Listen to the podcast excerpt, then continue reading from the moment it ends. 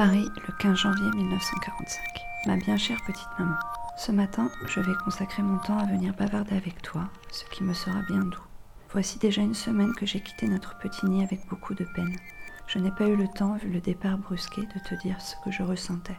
La route vers laquelle je m'achemine n'est pas sans sacrifice. Le plus pénible était de vous quitter. Mais la bonne providence a permis que je retrouve ici un autre foyer bien doux. Il y fait bon vivre, se sentant aimé et entouré avec beaucoup de soins. La séparation est ainsi moins cruelle, ma bien chère petite maman. Ta petite fille peut réaliser son idéal dans toute sa splendeur, et c'est bien ta délicate compréhension qui me cause cette grande joie. Le temps pour elle n'est plus une épreuve. Il se loge dans ses épaules, creusé par un âge indéfini, dans son corps. Écorce blanche, peuplier de l'enfance. Sur la route, elle ne voit que le chemin, pour l'instant. Aussitôt. Pour celle-ci, j'ai dû verser la somme forfaitaire de 1500 francs. Cela m'est pénible de vous occasionner une pareille dépense. Dites-vous bien qu'il m'est impossible malheureusement de faire autrement pour arriver à un résultat. En retour, soyez assurés tous les deux de ma profonde reconnaissance et de mon entière bonne volonté pour vaincre tous les obstacles qui retarderaient ma vocation. Depuis mon départ, je réfléchis longuement et apprécie plus profondément encore votre bonté à mon égard. L'heure de courir me presse. J'aurai encore beaucoup de choses à te dire, ma bien chère petite maman, mais j'ai le désir ardent que ces lignes te parviennent au plus tôt. Ton cœur devinera ce que le mien ne te dit pas ce matin. À bientôt la joie de te lire longuement. Je t'embrasse comme je t'aime et garde bien profondément dans ton cœur la grande tendresse de ta Suzanne qui t'aime.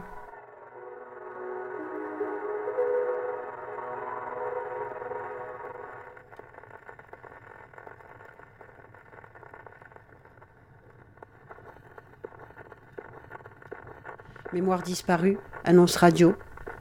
Dedans, debout derrière, certains mots n'ont plus de sens. Une mésange sifflote lentement. Le gris des nuages l'accompagne. Au bord de la fenêtre, des lettres s'accrochent, grivent le visage. Tu revois cette femme qui portait des messages dans les bois pour la résistance pendant la guerre. Elle est en bas, dans la maison. Elle épluche les légumes du déjeuner.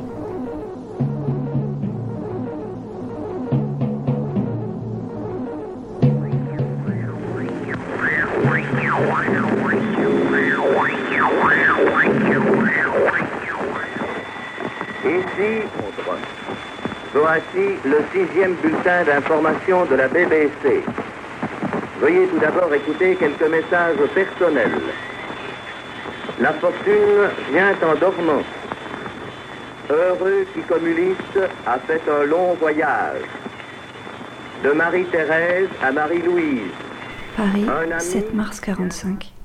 Mercredi matin, jour de Saint-Joseph. Nouvelle joie en la réponse de la capitaine Willem qui accepte mon engagement.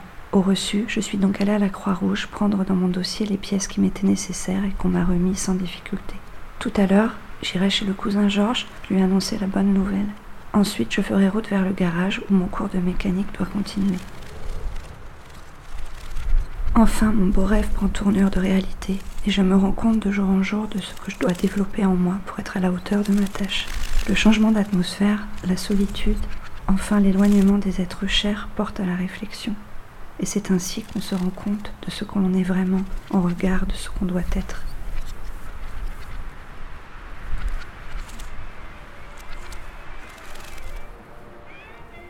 Le temps pour elle est imagé.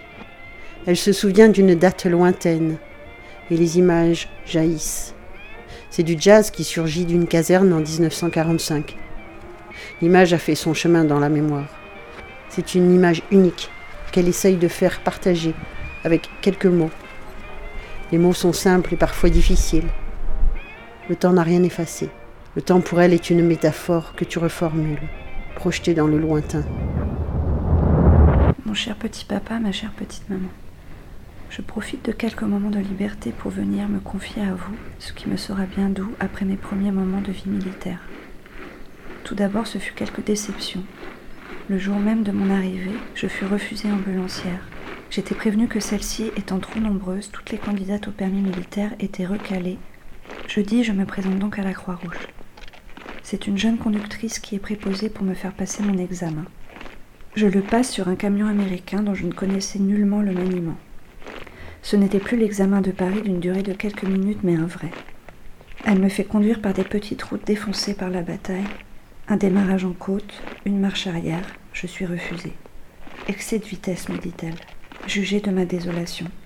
Je reviens à Belfort, redonne le résultat au commandant. Toute désolée, je rejoins le centre d'accueil. J'avais le cœur bien gros ce soir-là. Ce premier soir, tout me semblait si triste, si décevant. Je n'ai pas eu le courage d'aller manger au foyer. J'ai ravalé mes larmes. Il faut bien conserver son cran quand on veut être soldat. Et dans ce métier, tout ne va pas toujours comme on veut. Je m'en suis déjà aperçue.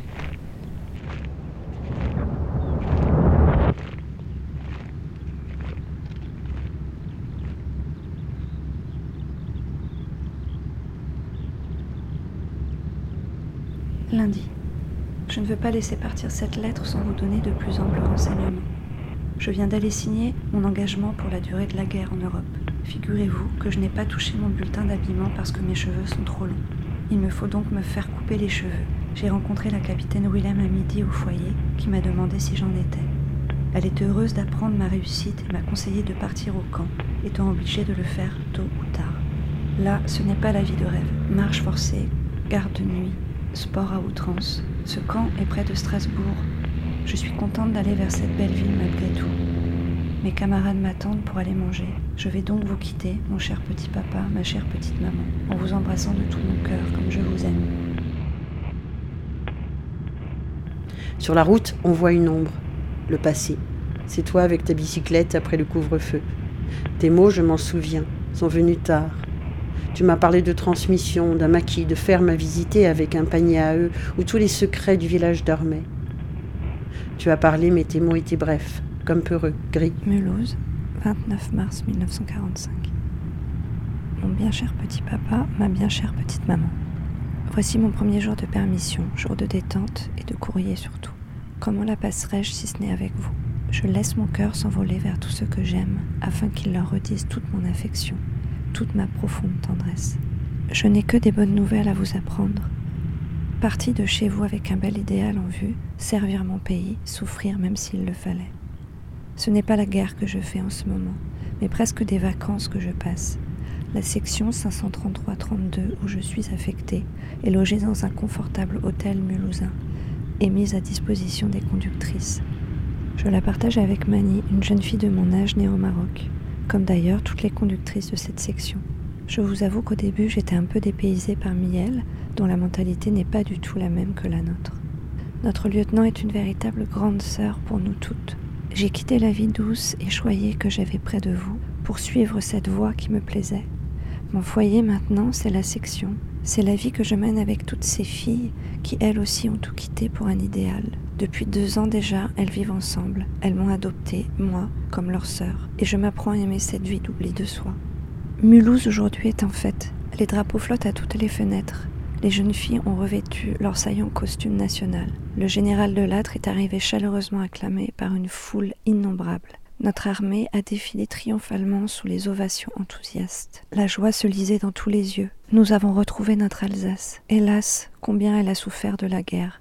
Certains quartiers de cette ville sont en ruine, mais d'autres villes et d'autres villages sont complètement rasés. Avant-hier, je suis allée à la frontière suisse. J'ai vu Bâle. Je pensais à toi, ma petite maman, qui aurait été si heureuse d'admirer ce merveilleux panorama, tous ces jardins en fleurs. Bien triste après ces riants paysages printaniers, ces bourgades où la guerre a fait son œuvre de destruction. J'ai traversé hier un village où la bataille était particulièrement cruelle. Plus de maisons, et parmi toutes ces ruines, une haute cheminée est restée debout. Au-dessus, un nid de cigogne. Drôle, mais combien émouvant ces spectacles que l'on rencontre trop souvent sur notre route.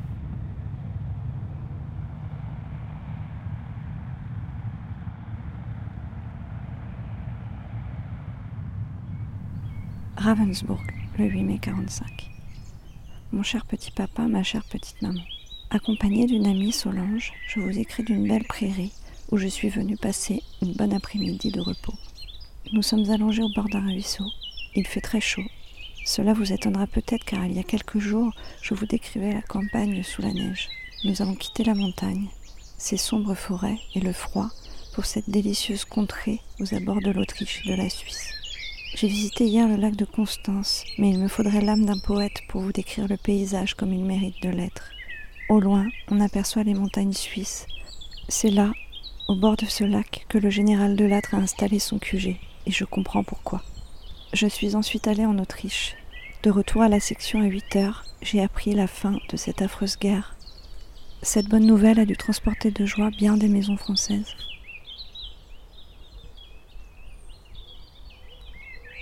Je reprends ma lettre interrompue hier, car nous nous sommes endormis dans l'herbe fraîche, étant bien fatigués.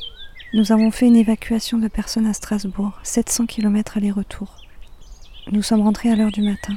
C'est très fatigant de conduire la nuit, mais la journée se fut très agréable, ayant traversé toute l'Allemagne du Sud et la forêt noire. C'est ainsi que j'ai passé ce premier dimanche de mai. D'une beauté sauvage et curieuse, les paysages changeaient souvent de décor. Cette évacuation ne pouvait nous être que très agréable, puisque nous avons rapatrié des prisonniers français de 40. Ce moment fut très émouvant. Ils nous attendaient depuis cinq ans. Leur étonnement a été grand de voir tant de femmes dans l'armée. Bien moins intéressante fut l'évacuation d'aujourd'hui, qui consistait à transporter des soldats Bosch de cette ville au camp d'aviation. Nous avions dans notre ambulance un colonel et d'autres officiers. Figurez-vous qu'au passage de cette ville, nous avons eu le plaisir et la fierté de voir défiler les troupes coloniales. La musique de la clique marocaine en tête. La rue était noire de monde. Nous étions émus et fiers devant ce spectacle, mais les officiers Bosch faisaient une drôle de tête, des larmes brillaient dans leurs yeux. Nous avons compris et pris une autre route.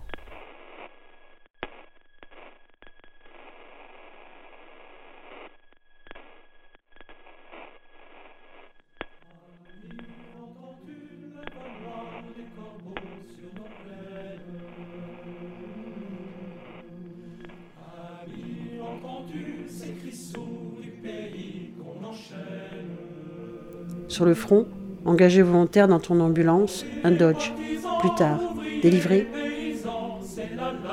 Une guerre de liberté pour toi, loin du village et des saisons ombrages. La vigne a disparu et tu parcours une Allemagne de chair et de sang. Tu transportes la vie et la mort. À la vie et à la mort.